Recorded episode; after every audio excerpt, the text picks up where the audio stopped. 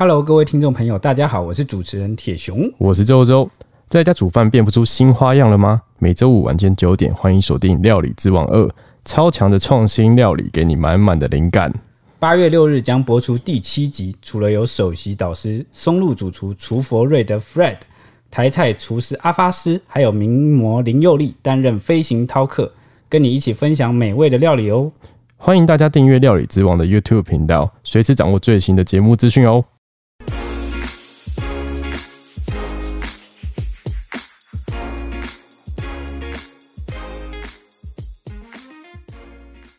欢迎收听《小编没收工》，带给你热门话题十分钟。大家好，我是主持人铁雄，我是周周，我是蔡西。继举重女神郭婞淳夺下第一金之后，最强羽球男双林洋配首度参加奥运就打到金牌战，写下我国羽球史上的新页，拿下了第二金。这个纪录已经追平二零零四年雅典奥运单届最多的两金纪录。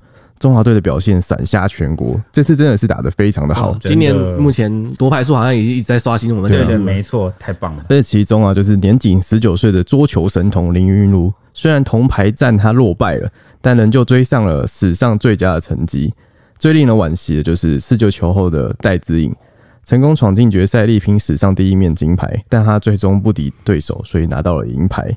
但这个依旧是我国史上第一面的女单银牌，赢得全国人的感动、眼泪还有掌声。对啊，回顾中华健儿们这次交出了漂亮的成绩单，个个都写下了历史新纪录。首先来看看我们的小林同学林昀儒啦，目前世界排名第六，才和郑怡静在桌球混双拿下了铜牌，紧接着在男单一路杀进四强赛，尤其是那一场啊，把世界球王樊振东逼得直冒冷汗，尽管最终啊惜败。但也是获得了这个神仙打架的称号啊！神仙打架是这样用的吗？对对对，可是那一战那一战是真的非常精彩，我知道很精彩啊！两个很厉害的人有没有？简直打得翻天覆地，我们旁凡人都看傻了。因为我的意思是，我觉得林昀儒更厉害哦，真的，对啊，因为他林昀儒比较年轻，对啊，他潜力很强，而且他球路很多变，嗯，尤其啊，因为林昀儒在二零一九啊，二零二零一七好像更早，反正这两个时间点啊，他就已经。在国际赛事上冒出头来，而且他那时候就已经先打败过他一次了。对，所以那个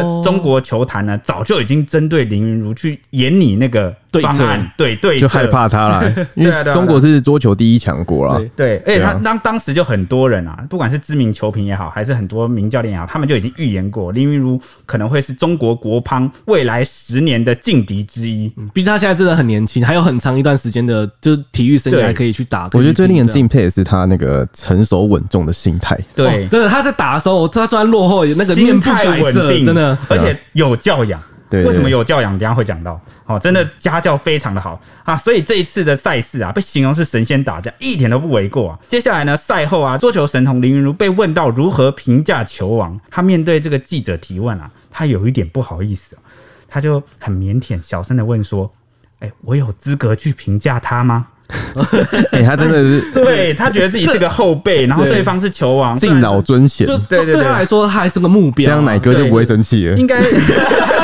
不是啊，哎哎哎，应该就是说，人家还是算是一个前辈，哎，他也觉得自己的那个学习还永无止境，对，就是还有还有很长一段路要走了，未来他是还是个目标赶超的强，对对，就像是一杯水嘛，你觉得自己装满了，你就没得学习，就没可以没得进步的空间，对，没错没错。那他这个超可爱的反应呢，也是圈了大票的粉丝，尤其在微博上哦，大陆网友一面倒哦，真的就称赞他，就是说什么哇，这个小哥太可爱了吧？因为你你们也知道，就是这种运动赛事啊，很容易激起这个两国啊大家不同的情绪反应啊。但是林云如就是一面倒，而且连当时比赛的当下，听大陆网友说啊，他们的那个球评啊，他们形容啊，把林云如夸到出水了。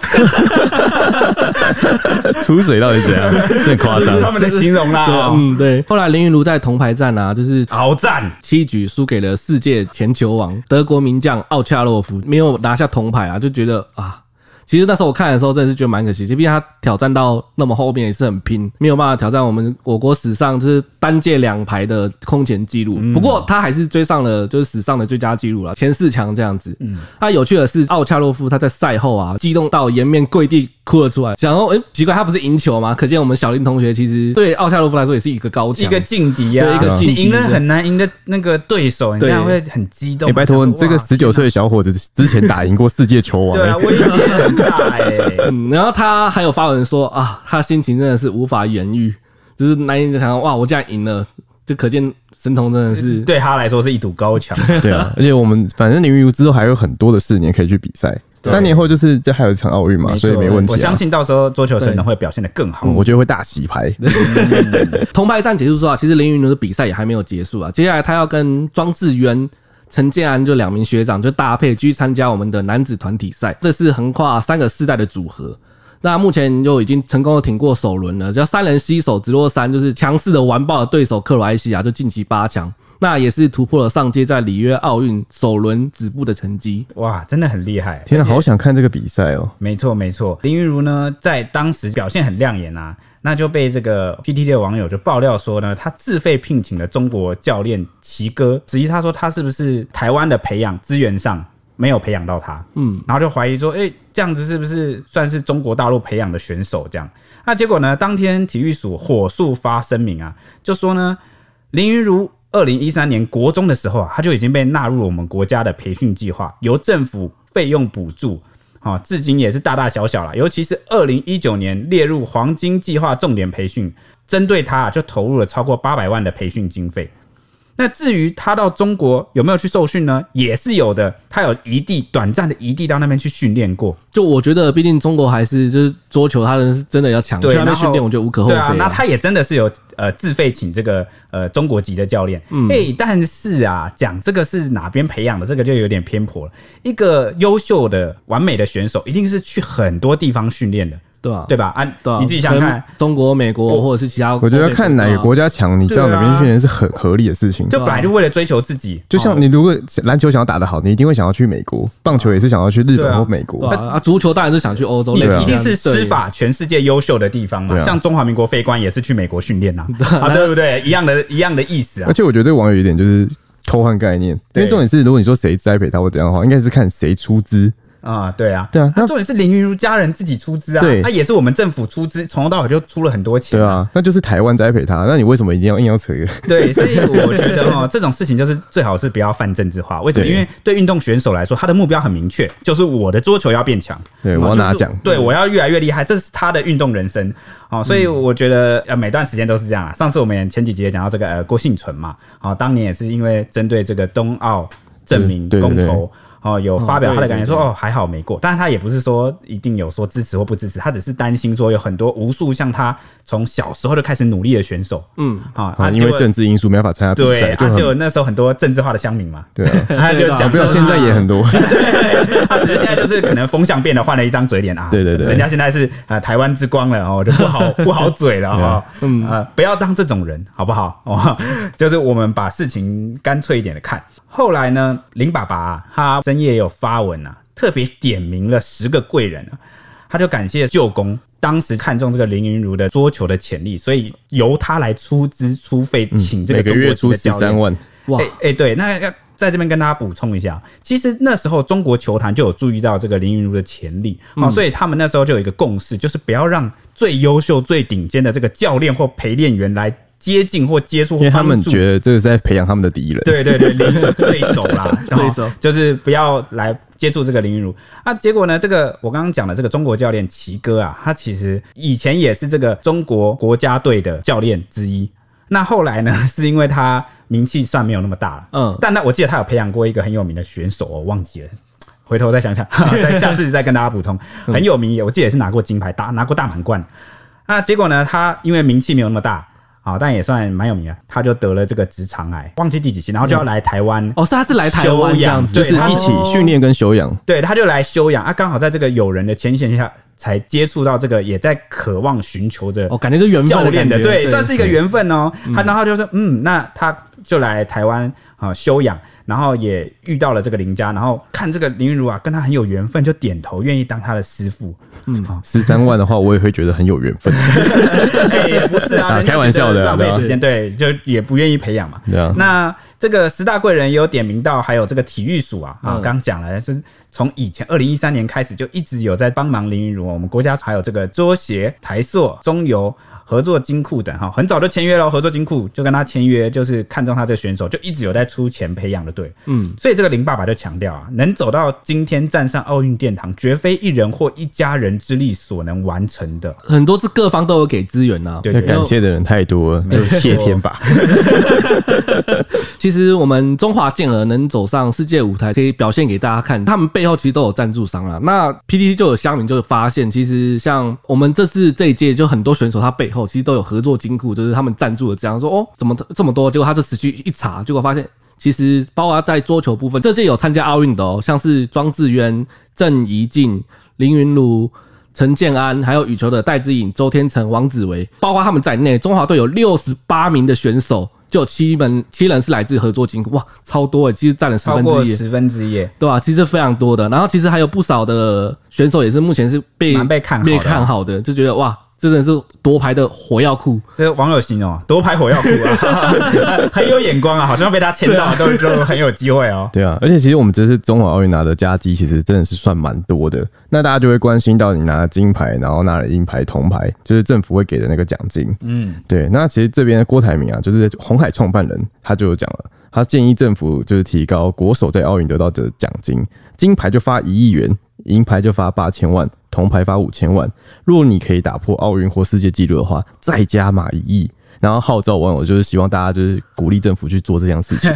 哇，很大一笔！我记得我记得目前目前好像是两千万，是不是？对，两千万。哇，这整个是直接就五倍。如果我们的目标是瞄准要成为体育强国的话，好像也做不到的。然后，但我有很多网友，我觉得网友正反面啊，就有人说什么啊，你就只会讲那政府出钱，然后我们纳税人什么的。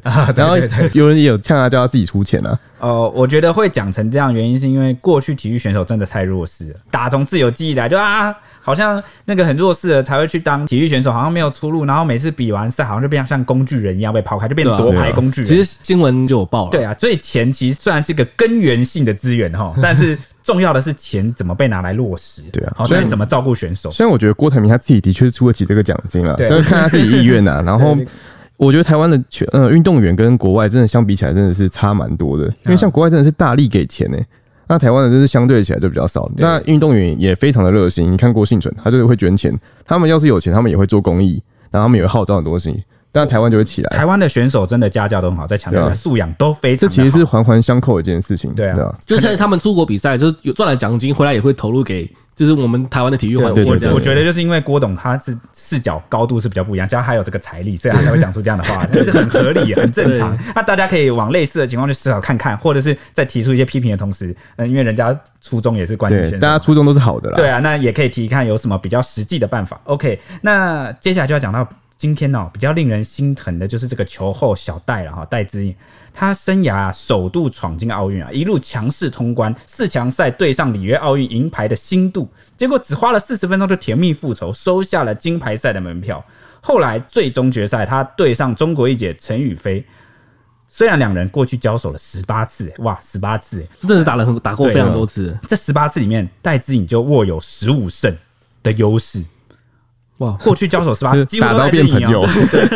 而且大家可能不知道，其实陈宇飞的这个偶像啊，算是崇拜对象，就是戴资颖哦。所以他们一直都在研究戴资颖的球路。从二零一七年戴资颖成为就是开始当球后啊，大展光芒开始，全世界一直在研究，一直在研究戴资颖是怎么打的。说到这边，我可以补充一下，因为戴资颖他是硕士毕业，然后他要写个论文。他的论文就是分析现在几乎是女子单，就是女单的羽球里面前几名的人物，他就用仪器，然后什么去计算他们跳起来时间、掉下来时间，好可怕哦！对，太精算了吧。戴资颖真的是智慧型，就是在打羽，就是羽球技巧型的球后哦。然后他也跟那些就是前几名世界排名前几名的都非常好，都会坐在同一桌吃饭，然后一起合照，那私下感情都很好。对，其实他本来狭隘的这个全台的希望啊，原本有望抢下我国羽球女单史上第一面金牌来改写历史。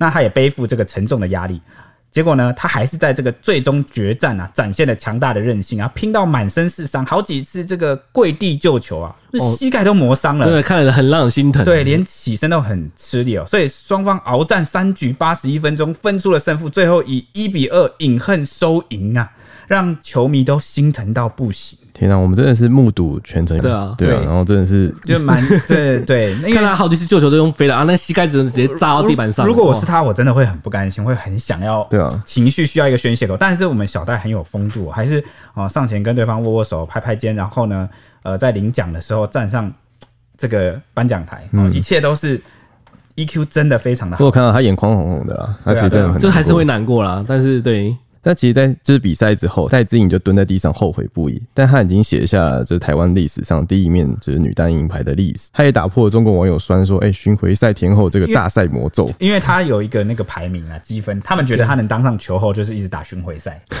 他们这个没办法，他们自助就是这样子啊啊 对啊对啊！难道你叫他不要去打吗？为了这个叫他不要去打，不可能对吧？那陈宇飞啊，他也跟小戴说，就是致上他最高的敬意，强调说：“哎，我一直以来都把他当目标，就是训练的动力这样。”戴志颖他在赛后也坦言说，他这次失误很多，所以导致无法追过去这个分数。但他可以走到颁奖台已经非常的不容易。他认为自己今天发挥的还不错，那之后会再努力。但是他晚一点的时候就发了文说，赛后本来对自己表现还算满意，但后来就是印度选手辛杜突然跑过来抱住他说：“我知道你很难受，你已经表现得很好了，只是今天不是你的局。”然后就把戴志颖拥入怀里安慰。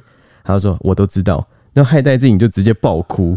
然后就是这个东西抛出来之后，全国的就是观众都非常的心疼。其实赛前啊，就已经有媒体捕捉到这个中国队的这个教练啊，其实就有跟这个陈宇飞讲说，要跟他要跟戴资颖打耐心，因为就是只要一守得好，一直防守一直防守，戴资颖一定会出错。也就是说，他们早就知道要戴资颖的弱点，要那个战术已经都设定好怎么打。而且今天陈宇飞表现真的也是非常的好，哇，防守。我没看过守的这么严密耶，好几次我以为他杀球，哎，得分了没有？这样救回来。我们的小戴就只能用很刁钻的技巧，想办法去攻破对方的防线。他都一直在左右，其实他其实他知道陈宇飞的体力不好，所以他其实一直在做对角球，一直在吊他。对，所以我觉得这这场战战役啊，已经是史诗级的战役，两边都打得非常好，都是教科书级别的。对啊，所以有些网友再来检讨啊，或者是情绪上纲到啊，中国跟台湾彼此怎么样，然后在网络上吵架，其实是没什么意义的，因为其实他们选手之间就是一个前辈后辈，大家都非常的尊重，非常好。大家去看小戴一两年前的这个合照就知道，他们参序的合照那个。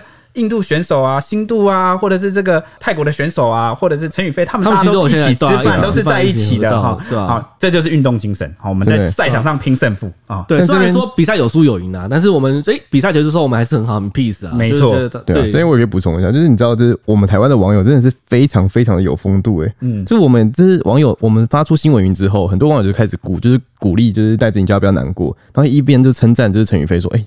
你真的打得很好，你防守的很棒。对对对啊，这才是真正的运动赛局，台湾未来的希望。好，虽然现在网络酸民很多，但我相信沉默的大多数人其实都是非常有素养、非常有风度的，对吗？没错，真的。